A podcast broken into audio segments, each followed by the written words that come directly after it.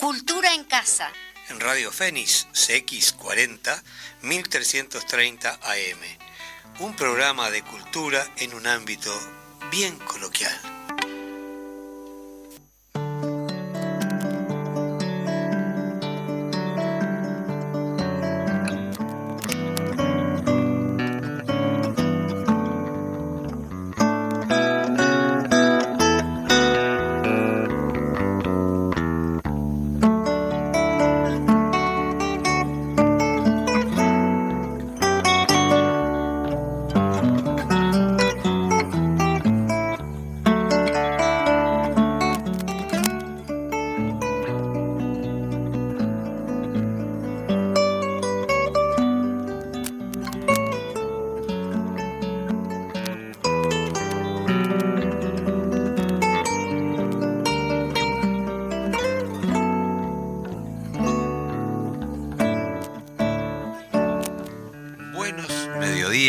Amigos. Aquí estamos, matecito hermano. Majo, ¿cómo estás? ¿Cómo arrancaste el día hoy?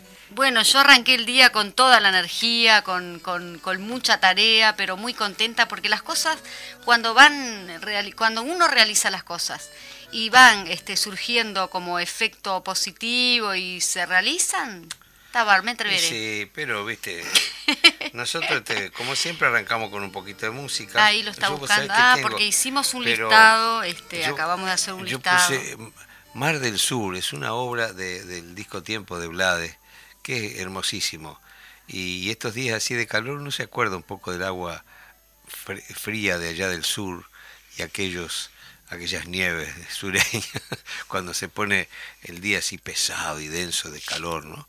Por eso eh, esta obra es, formidable desde el punto de vista este, musical, así que disfrútenla mientras nosotros vamos cebándonos un mate y preparándonos para el programa de hoy.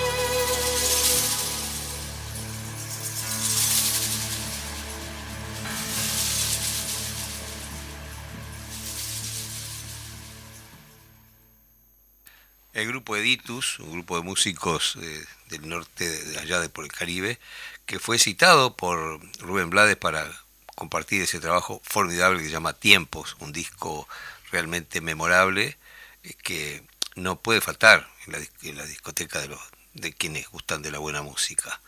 Eh, guitarra, violín, percusión y composiciones formidables. ¿no? Así que me, espero que hayan disfrutado mucho de esta música notable de, este grupo. Editus se llama. Yo disfruté. Sí, bueno, me alegro mucho porque de verdad muy buena música. Estábamos comentando que te baja un poco, sí, de, de, la dinámica que hemos estado atravesando con el, con el tema de, bueno, ni que hablar, la alegría enorme de haber este, logrado esas 800.000 firmas y en ese marco Decir también que hubo, te comento que ya te lo comentaba en el corte, Eduardo, pero de la actividad que cubrimos allí, el, estuvo el, Popular y también estuvimos como, como Cultura en Casa, cubriendo no solo la parte política de los oradores, que fue un festival eh, de la campaña por el sí, que se realizó en Progreso el día sábado. Por allí estuvieron Marcos Carámbula, Verónica Mato, Ediverio, bueno, a los cuales a todos le hicimos entrevistas pero me pareció relevante eh, la juventud, se, reflejaba como una especie de eh, espectáculos de jóvenes. Bueno, es fundamental eso, porque la dinámica de los cambios eh, lo impone la juventud, ¿no? Y yo escuchaba eso que vos me mencionabas, ese, los nuevos payadores, ¿no? La forma de payar en el formato este yo no estoy, no soy, rap, del rap. yo no soy muy este, ah, este, informado sobre esa ese sector de la música, no obstante, me parece muy interesante encontrar eh, cuando vos tenés cosas para decir, generalmente los payadores lo hacían en décima o en sextina, y en forma de milonga. y a Lo supo hacer eh, este Citarrosa muy bien. Sí, claro, este, por milonga. Claro, pero en todo caso muchas veces eran payadas este, escritas, no eran payadas improvisadas, ¿no? Pero el caso de, este, de, estos Ulises, ¿no? Eh, que, que tiene una dinámica notable y una agilidad. Yo siempre me acuerdo de un, a propósito que mencionaste Alfredo, de un, una noche álgida de truco que terminamos a la madrugada, que yo tuve la suerte de compartir muchas horas con Alfredo, este, de, bueno, de no solo en el ámbito musical, sino en el ámbito humano, ¿no? tipo, y vos sabés que habíamos desafiado que el, truco, todo, todo el juego, tenía que ser contado, cada uno de los juegos que forman parte del truco, con versos inéditos. Te imaginas que tuvimos toda la noche así, y al otro día este la cabeza queda como una computadora, sigue pensando del mismo modo. Yo recuerdo que yo vivía en la Cruz de Carrasco y me tomaba el ómnibus para venir a trabajar a dar clases y cartel que veía ya le iba pensando la rima. porque eh, pero no es fácil digo pero porque como, programado como que la cabeza te queda programada y va pa pa pa pa. Entonces es notable ver estos gurises como con un ritmo eh, eh, caminador así despacito no te va te van diciendo y van buscando eh, rimando eh, sobre la, temática que abordaron en el momento no es notable y, y muy necesario eh, son las especies de trovadores de estos tiempos aquellos juglares y trovadores que antes eran quienes daban las noticias. Como sería, Sí, exacto, como los en los actores sería como los actores de la legua que iban de pueblo en pueblo, de ciudad en ciudad. Así que este, me parece notable que, que a veces cuando se cuestiona que los jóvenes no se involucran, sí se involucran y mucho, con otra forma que a veces los veteranos pretenden o pretendemos que, que, trabajen de la misma manera que nosotros y los tiempos han cambiado, son otros, nosotros tenemos que aprender, tenemos la responsabilidad porque hace más tiempo que estamos en la vuelta de escuchar y aprender cómo se manejan ellos para entenderlo y para compartir la lucha, ¿no? Te voy a compartir ahora a ti este, la entrevista que le realizamos justamente a Joa. Joa no podía creerlo cuando le dijimos que lo íbamos a estar este, teniendo en la radio, inclusive lo íbamos a llamar, pero no, no, no podía. Este, así que le voy a pedir al Fede que, que nos comparta ahí no solo la entrevista que realizamos con él eh, posterior a que él cantó, sino también el contenido artístico del cual él creó para la campaña por el sí al referendo Esta es una entrevista bastante especial. Estamos acá con Jova, que acaba de cantar. Creo que es fundamental que los jóvenes también se comprometan con esta campaña de referéndum y ver de alguna manera qué recursos se encuentran como justamente para convocar a la gente a votar. Ya vimos que ahí en el escenario te expresaste muy bien y me parece que está bueno y bueno, nada, ¿qué tenés para decirnos? Eh, ¿Qué, te incentivó a justamente hacer esta campaña a través de lo que cantás?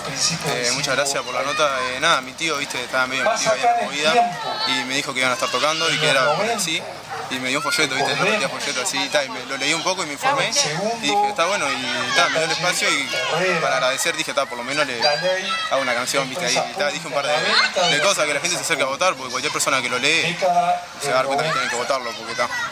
Y nada, eso significa y ¿Qué material te dio como para, para inspirarte para que escribas la canción? Y primero me dio, me dio un link que me mandaba directamente a los cinco artículos, estuve ahí un buen rato leyéndolos. Y después me dio un folleto que está, no quiero decir lista ni nada, pero está, no quiero involucrar a, gente ni favoritismo ni nada, pero me dio un folleto ahí está, y lo tiene Bien, Bárbara, ¿cómo te sentiste ahí arriba del escenario? Me sentí muy nervioso porque nada, toda gente conocida la primera, nada, el primer, el primer toque así, entre comillas, que, que tuve. Pero nada, la primera canción me puse nervioso, pero después todo bueno. ¿Cómo, ¿Cómo convocarías a los jóvenes para que vayan a votar en sí? Aparte de, obviamente, eh, tu participación nacional. Y nada, que se informen. Lo único que tendría que hacer es informarse porque después de informarte te das cuenta que, de todo lo que están haciendo por detrás y todo lo que estamos perdiendo y no nos damos cuenta y, nos rescatamos. Así que infórmense y nada, después se puede sacar la credencial si tienen 18 y se acercan a votar y si todos dicen eso, van a apoyar y vamos a llegar. Y ya llegamos, vamos a seguir sumando. ¿Y cómo te escucha? ¿Cómo te escucha la gente? ¿Dónde te encuentran para escuchar tus canciones? Eh, ahora me llamo Joa, J-O-A, y eh, me pueden buscar en Instagram como Joaquín, y en Instagram, en YouTube, en, Instagram, en YouTube me buscan como Joaquín y tengo un par de temas también ahí, suscríbanse si quieren. Nada, muchas gracias. gracias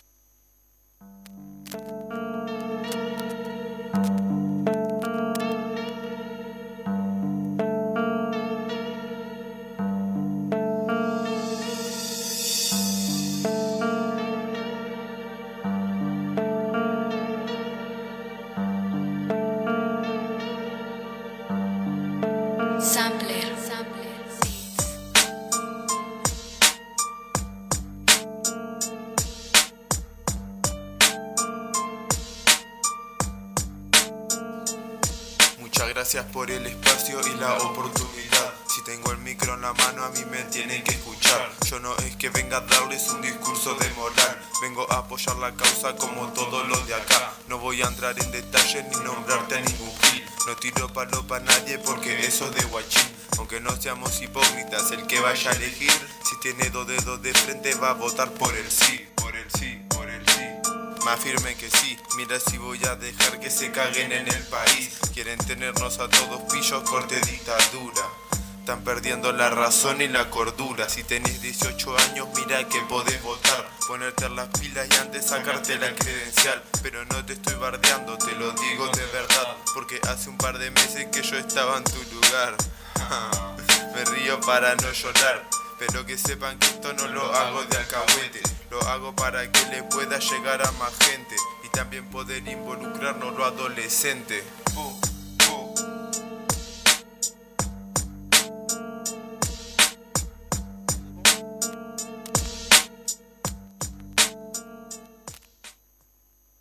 Bueno, notable, ¿viste? Ese ritmo llevador, así como para... Y el tipo como, como va pegando la, su idea a través de la, de, la improvisación, ¿no? Notable. La verdad que eh, es muy estimulante ver que los jóvenes eh, encuentran otros caminos para expresarse y ya te digo, me parece que es un enorme compromiso de nosotros aprenderlos. Yo me parece que no es, no es menor lo que él comenta allí en la entrevista que dice de que él hacía un tiempo estaba en la misma situación que otro joven que desconocía la ley de urgente consideración.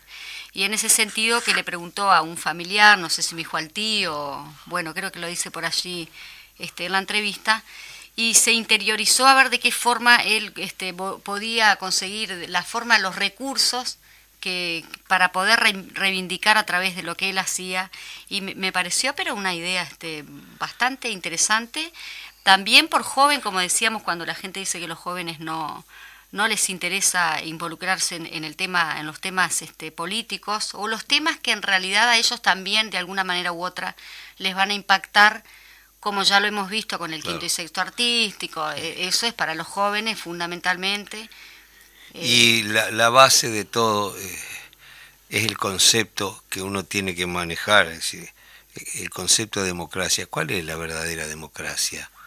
Y la verdadera es una utopía, ¿verdad? Porque eh, la verdadera democracia sería aquella donde todos los ciudadanos eh, libremente pueden decidir y libre y, concienzudamente decidir qué programa elegir que según sus criterios eh, eleva los intereses del, del pueblo en general. ¿no?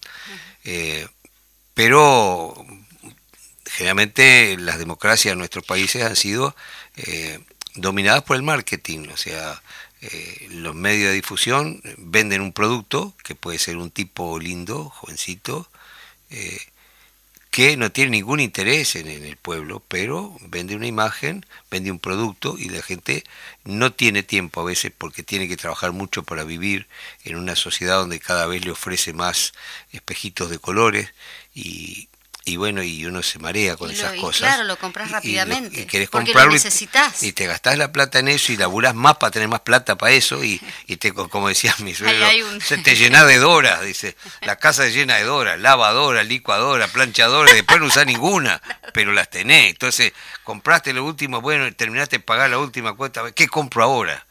No, No, ni siquiera no. podés pensar que compras porque ya te lo están imponiendo los medios. ¿Mm? De Entonces, si, ah, mira lo que vi, bueno, Entonces, ya también lo quiero eh.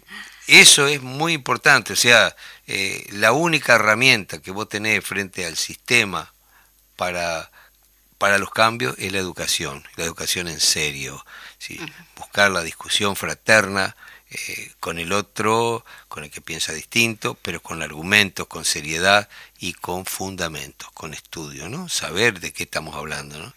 Y a veces fallamos y nos queremos conven- convencer, autoconvencer de una verdad que es una mentira, pero como que se repite, se repite, se repite, debe ser verdad. ¿no? Exactamente. El, el- viejo lenguaje eh, de- de- del nazismo, ¿no? Repite mil veces una mentira y se transforma en verdad. Y bueno, eso es lo que vivimos permanentemente y es vergonzoso, ¿no? Este, la actitud de- de- de- del mal periodismo. Fíjate, yo estaba leyendo otro día un poco la vida del periodista australiano, este que está hace 10 años preso en, Inglaterra y que lo piden de Estados Unidos. ¿Y cuál es el delito que cometió el tipo? Ninguno. Ser coherente con su oficio. Denunció cosas que eh, y él dice que si muchas de las guerras hubieran sido evitables si el periodismo no hubiera tenido la actitud Claro. que tuvo.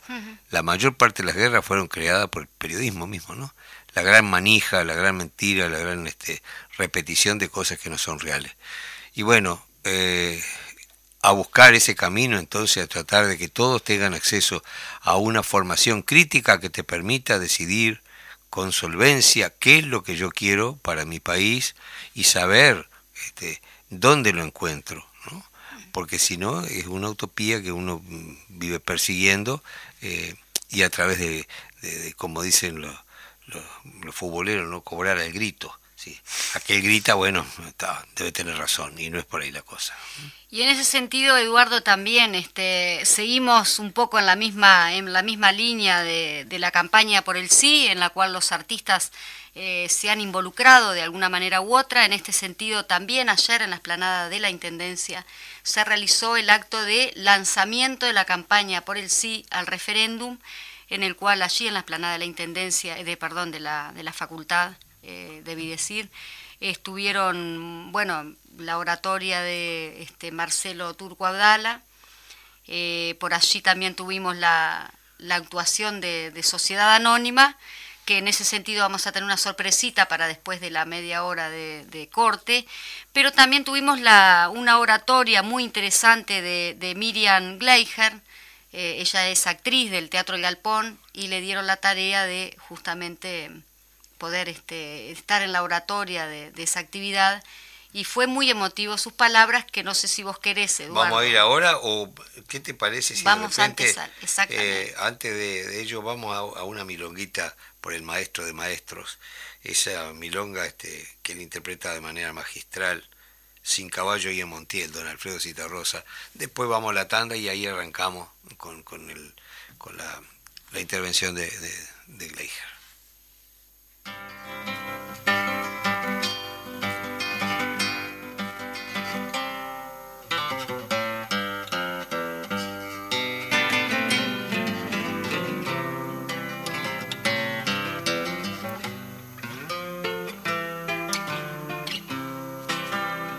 Pase de largo portala, detenerme para qué. Detenerme para qué. De poco vale un paisano sin caballo y en Montiel.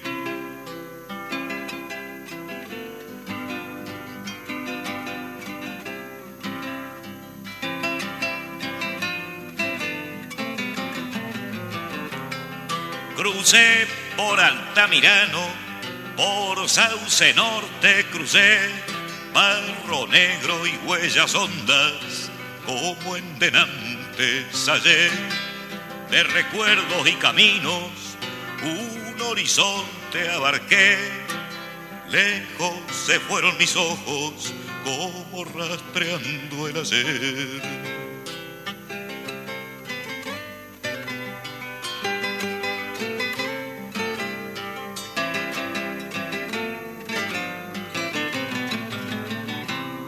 Clímaco Acosta ya muerto, Cipriano Vila también. Cipriano Vila también, dos horcones entrerrianos de una amistad sin revés. Por eso pasé de largo, detenerme para qué. Detenerme ¿Para qué? De poco vale un paisano sin caballo y en Montiel.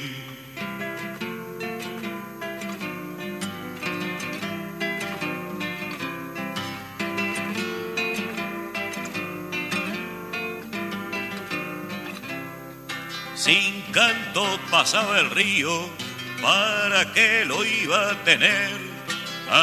Ancho camino de fugas callado tiene que ser, con mirada de otros años y otros tiempos contemplé sobre un mangrullo de talas el palmeral de Montiel.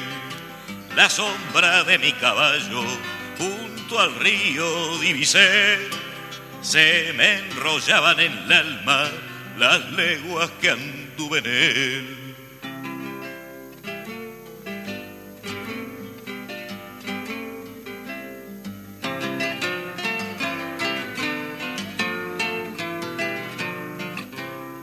En la orilla montielera tuve un rancho alguna vez. Tuve un rancho alguna vez. Lo habrá volteado el olvido. Será tapera, no sé. En la orilla montielera tuve un rancho alguna vez.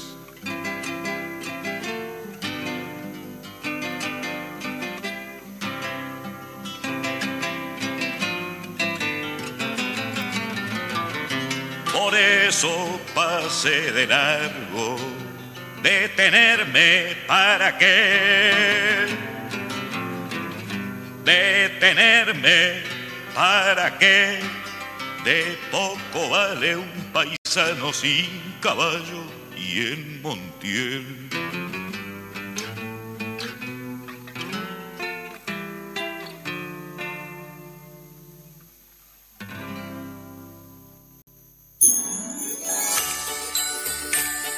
Navidad y el inicio de un nuevo año siempre son propicios para saludar y desear unidad, amor, paz y comprensión. Felicidades, estimada audiencia. CX40, Radio Fénix, 1330 AM. Era callejero por derecho propio su filosofía de la libertad. Todos los martes a las 18 horas, Venecia, para defender flora, fauna, ecología y medio ambiente. Conduce Karina Daloglio. dejo el espacio como testamento, lleno de nostalgia, lleno de emoción. Hablemos de logística. Mira tu computadora, el televisor o cualquier producto. Pensa en lo que pasó desde la fábrica hasta tu casa. ¿Quién lo acondicionó? ¿En qué medio se transportó? ¿Por qué puertos transitó? ¿Dónde fue almacenado? ¿Y cómo llegó a tu casa? Todo eso es parte de lo que hacemos. Somos Catunasi, expertos en logística trabajando en el mundo para que las cosas lleguen al lugar adecuado en el momento y en la forma apropiada. Visítanos en ktnuruguay.com.uy. Está escuchando bien CX40 Radio Fénix. Yo no soy dirigente ni militante famosa, ni estoy acá por nada de eso. De hecho, no les estoy hablando porque ustedes me conozcan, sino porque de alguna u otra forma yo de tanto estar aprendí a conocerlos a ustedes. Soy abuela me llamo Juana. Tengo casi 90 años. Y si estoy hablándoles es porque soy una de las personas más antiguas del padrón electoral. Como cuando le dijimos no a la dictadura militar en 1980. Estábamos votando por un sí a la democracia, sí a la libertad, sí a la constitución, sí a la República, sí a que nuestros jóvenes pudieran participar en política y expresarse libremente. Cuando en el 89 dijimos sí a la reforma constitucional, dijimos sí para asegurar el incremento de las pensiones y jubilaciones. Cuando en el 92 logramos frenar el programa de privatizaciones, le dijimos sí al dueño de nuestro puerto y de nuestros recursos naturales. Sí a los derechos fundamentales, a no prejuzgar a nadie por su edad, como tampoco lo hacemos por su raza, género, orientación sexual, religión o ideología. También un sí a la educación y la igualdad de oportunidades como solución real a la mayoría de los problemas que tenemos. En la historia del Uruguay nunca hubo una ley express con más de 470 artículos que alteran temas esenciales que están en el ADN de nuestra cultura por eso este referéndum es especialmente importante y por eso esta abuela hoy te pide que la ayudes a informar bien a toda la población. Porque cuanto más informados estemos, más razones para decirle sí a este referéndum. Por ejemplo, votar sí a la anulación del artículo 430 o 453 es decirle sí a los buenos pagadores que no se merecen tener que irse de sus casas a los 30 días.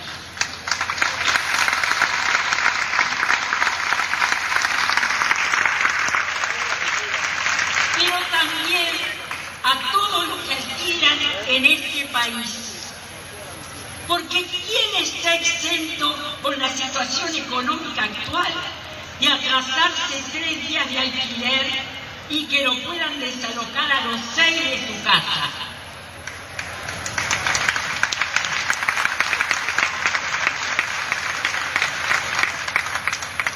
Votar sí a la anulación de los artículos 235 al 237 es decirle sí a un supergas barato, sí al mismo precio de los combustibles en todo el país y al desarrollo de proyectos productivos que devuelvan dignidad a nuestra gente.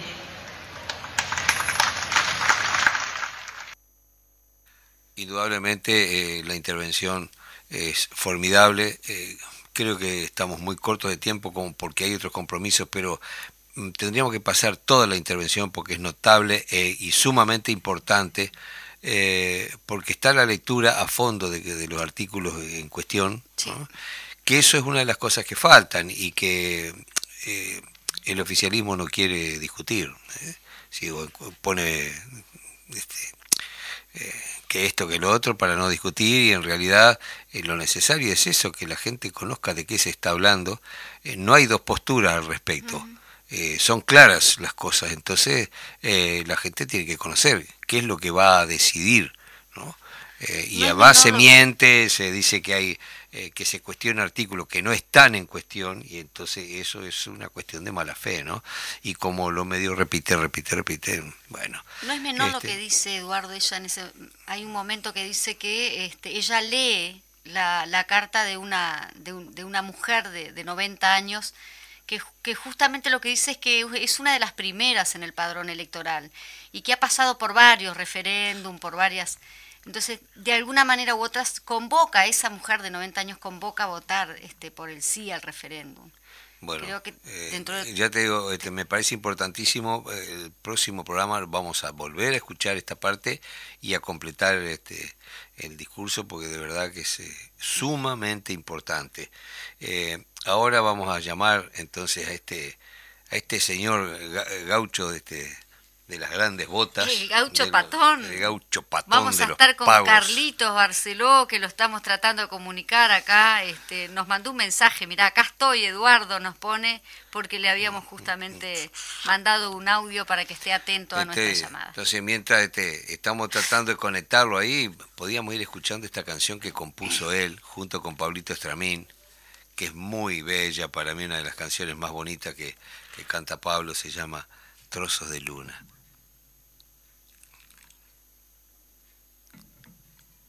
Ahí, ahí va a, a salir la canción ahora. Creo que ya Eh, lo tenemos al aire. Sí, si lo tenemos al aire ya nos prendemos. Escuchamos para Pero viste que la los auriculares y todas esas Sí. cosas que uno le. la tecnología.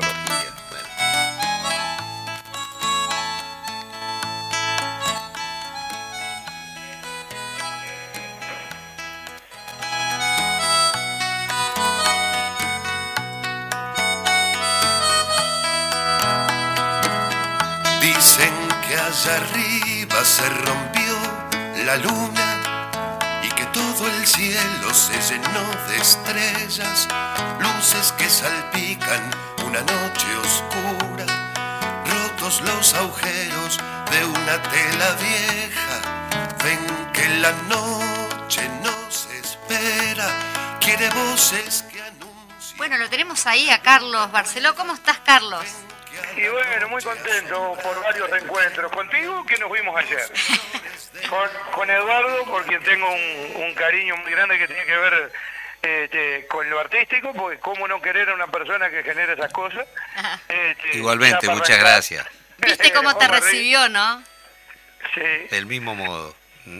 Y bueno, y, y también este reencuentro con, con, con Pablito también, este, a través de esta canción, estos trozos de luna. Una de las una de las canciones más bellas que grabó Carlito con, con, eh, Pablito Estramín, ¿no? Este, de verdad es una canción este, emocionante.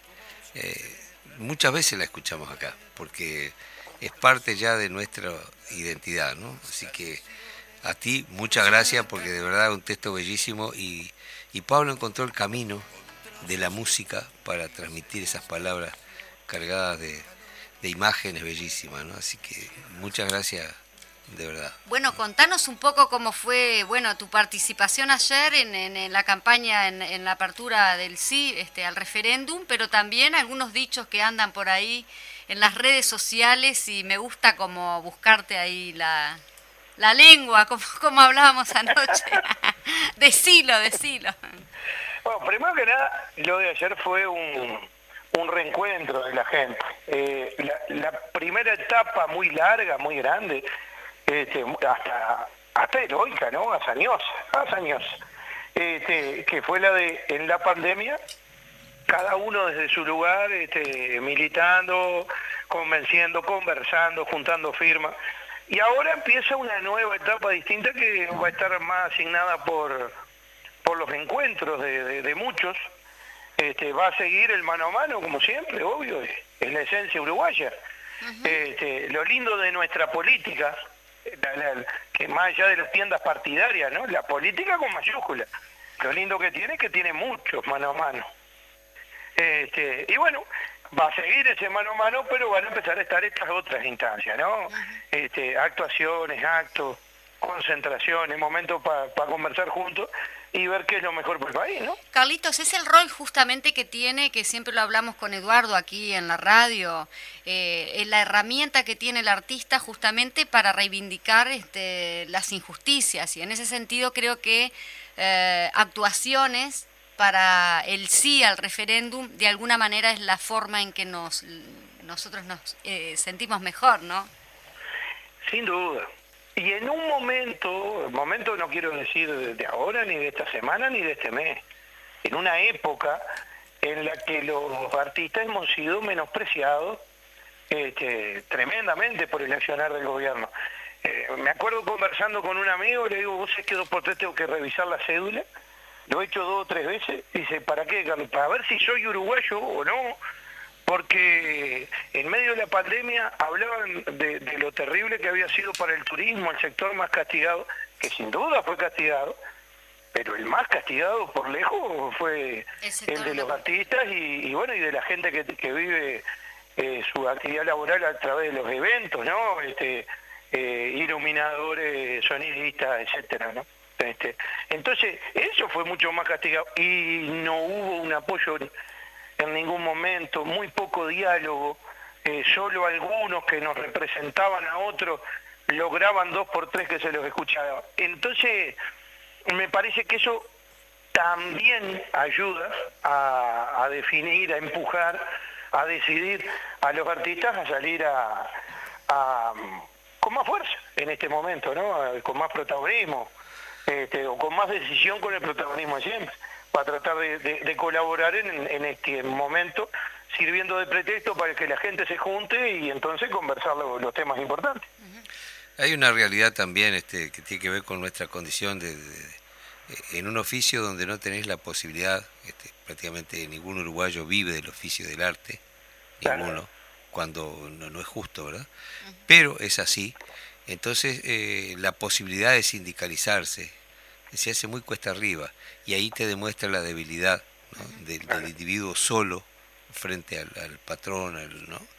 Eh, la única forma de defenderse es la sindicalización y generalmente el sistema y los grandes medios eh, demonizan las medidas que toman los trabajadores, pero nunca se encargan de analizar por qué se llegó a esa medida, ¿no? Y ahí es donde eh, muchas veces la población eh, ajetreada por la vida cotidiana no tiene tiempo de ponerse a pensar ese tipo de cosas, porque además el medio lo empuja hacia adelante. Eh, y, termina cuestionando, ¿no? Porque hacen paro, sí, pero ¿por qué hacen paro? ¿Por qué se llegó al paro? Después de 10.000 instancias de conversación y de, y de pedir reuniones que no les, se les da y bueno, y los artistas no tenemos eso, no tenemos un gremio, decir, porque no podemos, por, por, se ha intentado más de una vez, pero claro, la mayoría de los, eh, lo que yo más conozco son en el ámbito de los músicos, trabajan en otras tareas para poder comer. Y eso hace muy difícil que las reivindicaciones propias sean conocidas ¿no? por, por, por los demás sectores eh, del trabajo para apoyar. No obstante ellos siempre, por intuición, por lo que sea, eh, eh, la central sindical y los trabajadores en general siempre están ahí. Pero nosotros no tenemos la fuerza de poner nuestras reivindicaciones sobre la mesa para concretar cosas. Se hacen leyes a veces y quedan ahí dormidas. Eh, se ha votado a veces leyes de terribles contra nosotros mismos por desconocimiento, porque también es un problema que la clase política, la clase política, no entiende el valor de la cultura en un país, ¿no? Eh, fíjate, yo lo he dicho más de una vez, nosotros tuvimos oportunidad en, en Latinoamérica hace poco tiempo, gobiernos con, con intereses eh, progresistas, de, solidaridad con sus pueblos, este, cumpliendo la tarea específica que deben, ¿no? Y nosotros nunca tuvimos, los artistas nacionales, la, la oportunidad de tejer ese entramado que es irrompible, que es el entramado de la cultura. Si tú haces un- una relación cultural con otro pueblo, después se construye cualquier cosa sobre eso.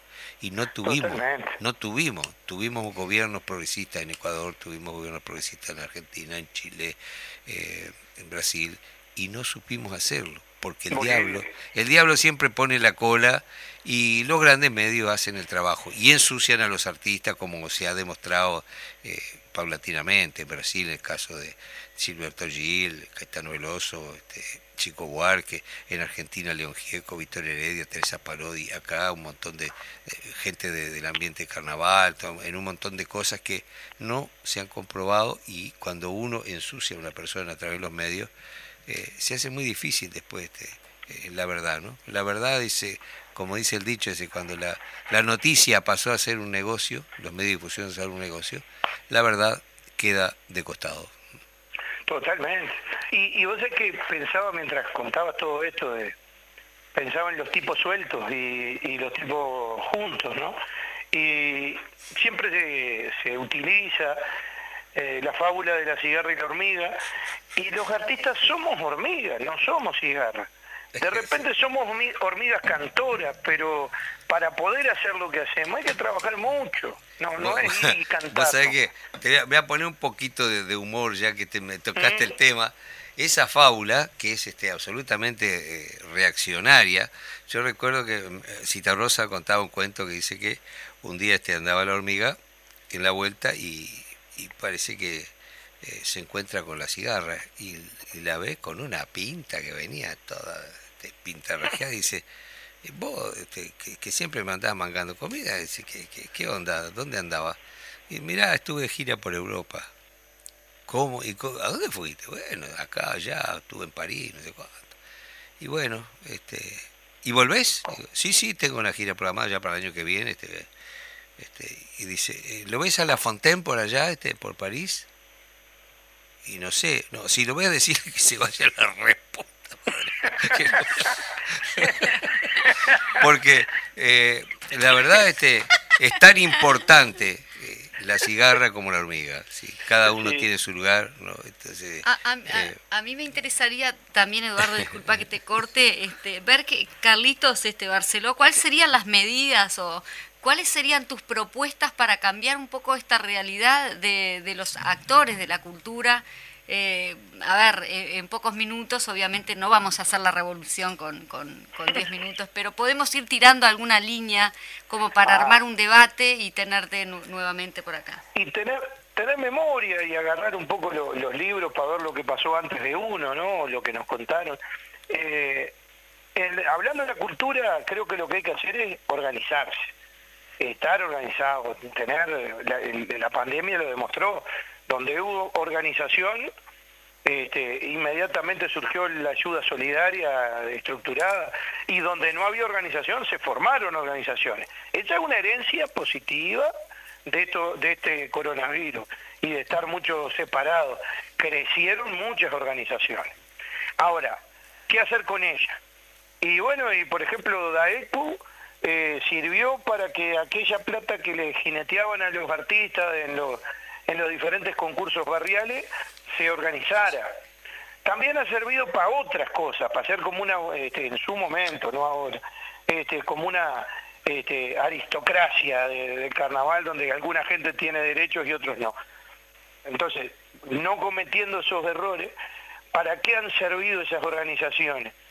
Y han servido para ir a discutir, mirá, hay un, un ejemplo cortito y precioso. La dictadura militar en Montevideo se encontró con varias tareas al dar el golpe de Estado y, y- entonces hacerse cargo de todo, de tareas administrativas, de organización, de servicio a la comunidad, que muchas veces no les caían bien, no la querían hacer, o querían hacerla pero no tenían los conocimientos. Entonces había que organizar carnaval, fue una de ellas, y había tanto lío y tanta cosa, era un gorro de lana. Y con mucha habilidad Antonio Iglesias y los que estaban en aquel entonces en DAECU, le dice, la misma DAECU que había servido de sede para una de las, de las reuniones clandestinas este, para, para hacer los paros contra el golpe de Estado, ¿no? Bueno, David le dice, pero este problema que ustedes tienen, nosotros nos autofinanciamos, nosotros nos hacemos cargo del concurso, de pagar los premios, todo. Demos el teatro verano. Y a partir de ahí, en plena dictadura, sacándole un problema a los dictadores, se transformó esa, esa acción en un un hecho que le dio autonomía a, los carnavaleros, una autonomía tremenda, que no nace de una democracia que desea compartir el poder con los artistas, sino que nace de un momento en el que la estructura que ya existía desde hacía veintipico de años, de la este, le dijo, nosotros le solucionamos el problema y le permitió crecer. Entonces ese es el camino, eh, que un tipo vivo, vivaz, astuto como, como Antonio Iglesias, pero tremendamente solidario, con una cabeza este, que pensaba en plural, eh, vio esa oportunidad, pero esa oportunidad sin, un, sin, una, sin una organización atrás que lo respaldara, no se podía haber concretado. Y cualquier otro emprendedor, que ahora está de, de moda esa palabra, lo hubiera hecho hoy en día para ganar plata solo en este caso se hizo y permitió mucho más que el enriquecimiento de uno o de una familia. Permitió darle una solidez al carnaval montevideano, este, también desde lo económico, ¿no? Así que creo que por ahí es el camino. En lo que sea, juntarnos, hablar y organizarnos, darnos, darnos forma. Genial, la verdad que usted es un maestro, no solo en el, en, el salón de clase. Carlito, de verdad un placer este, no sé cómo andamos de tiempo, pero eh, como, como dice, para desatar la madeja hay un montón. Lo invitaría que, a que pueda estar en algún programa presencial que hoy se le complicó justamente porque por suerte comenzaron los ensayos. Sí, sabemos este, que estás a mil. Mirá, sí sabremos. Nosotros ahora te estrenamos el, el 18, ¿no? Ahora el sábado que viene. Eh, con cuatro líneas en el Teatro de Verano. Y es un problema arreglar los horarios para los ensayos, porque todos los del coro están en distintas murgas. Eh, Emiliano y el zurdo, cada uno también en una murga. Además tienen sus trabajos particulares de los que viven. Entonces tenés que coordinar horarios con los músicos, con los encargados de toda la parte. Y me imagino este eh, cuando Por eso sería ideal que vivamos de eso. Sí, claro, claro. Para que esto no suceda. Y en San José que nosotros tenemos ahora eh, encima la, complicación de que tenemos que coordinar también gente que es de San José pero vive en Montevideo, gente de Montevideo que viene a, sumarse a esta historia y bueno, y los maragatos. Entonces ya todo eso también Qué maravilla. una, un, un aliciente más para meterle ganas, pero una complicación. Carlito, te mandamos un abrazo enorme, muchas gracias y nos gustaría que ahora cuando se empiece más o menos a a, allanar el camino, tenerte acá en casa. Este, eh, ahora ya se puede, este, bueno, no te digo de compartir un mate todavía porque estamos muy, este, eh, muy cuidados por el tema de las cosas que todavía no han terminado de, solucionarse. algún casero. Eh, ¿Quién dice? Nos traemos, nos traemos una parrilla para acá, una, picadita, porque acá estamos muy, muy como entre casa. Después del Así que este, eh, teatro de Verano. Mandándote un abrazo grandote, nos vamos a escuchar la canción completa este, que, compusiste con, con, Pablito y además ese recuerdo imborrable de un hermano, de un compañero, de un gurí, como le decíamos nosotros, porque él empezó siendo como, eh, nosotros, Carrero le decía, vos tenés que empezar de abajo. Entonces iba a la a, los ensayos, a las grabaciones en Sondor. Y entonces eh, empezar de abajo es ir a comprar los bizcochos, preparar el mate, todas esas cosas. y, Pablito también era fataloso, vos sabés cómo era Flor de Pillo, pero un, loco entrañable que, falta, falta Abrazo enorme y el mayor de los éxitos en todos, en todos tus emprendimientos, porque de verdad que eh, sos un ejemplo este, de perseverancia y de trabajo. Muchas gracias, Carlito. Vamos arriba, compañero. Un, un, abrazo grandote, con todo el cariño. Nos estamos viendo. Muchas gracias. Nos quedó nos quedó un tema pendiente que era lo de la prensa, pero que la murga hace el trabajo justamente que no hace la prensa. Lo dejamos en suspenso. Está lindo eso para, entreverar, ¿eh?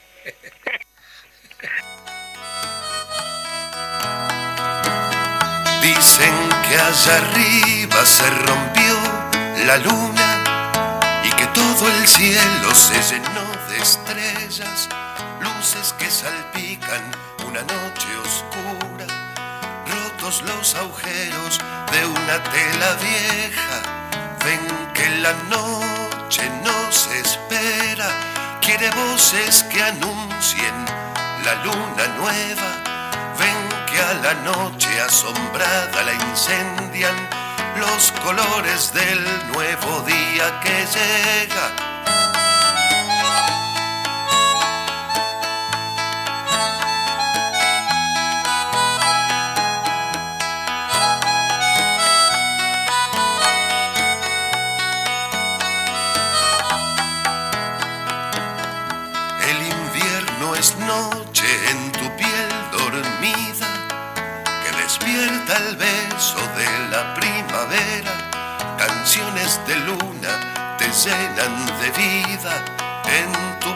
celebran esta luna nueva, con trozos de luna hice mis canciones por llenar cantando noches de colores, con trozos de luna hice mis canciones, calor que hace fuego, viejas ilusiones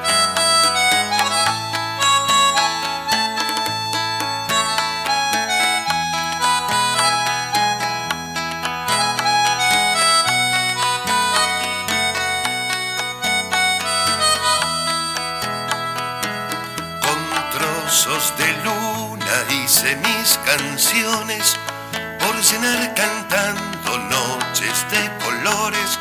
Con trozos de luna hice mis canciones, calor que hace fuego, viejas ilusiones.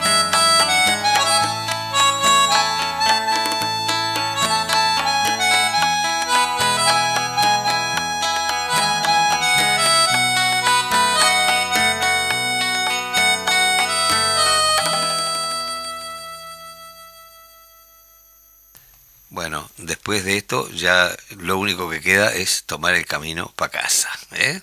Eh, ya la, semana que viene nos vamos a encontrar y nos vamos a ir escuchando a Baltasar Benítez, ese guitarrista formidable nacido en Durazno, con eh, Marcucho en bandoneón haciendo esta versión de Lo que vendrá de Piazzola y con un abrazo grandote para todos. Nos vemos la semana que viene aquí. Nos vemos. Ah, saludos, besos a todas y todos.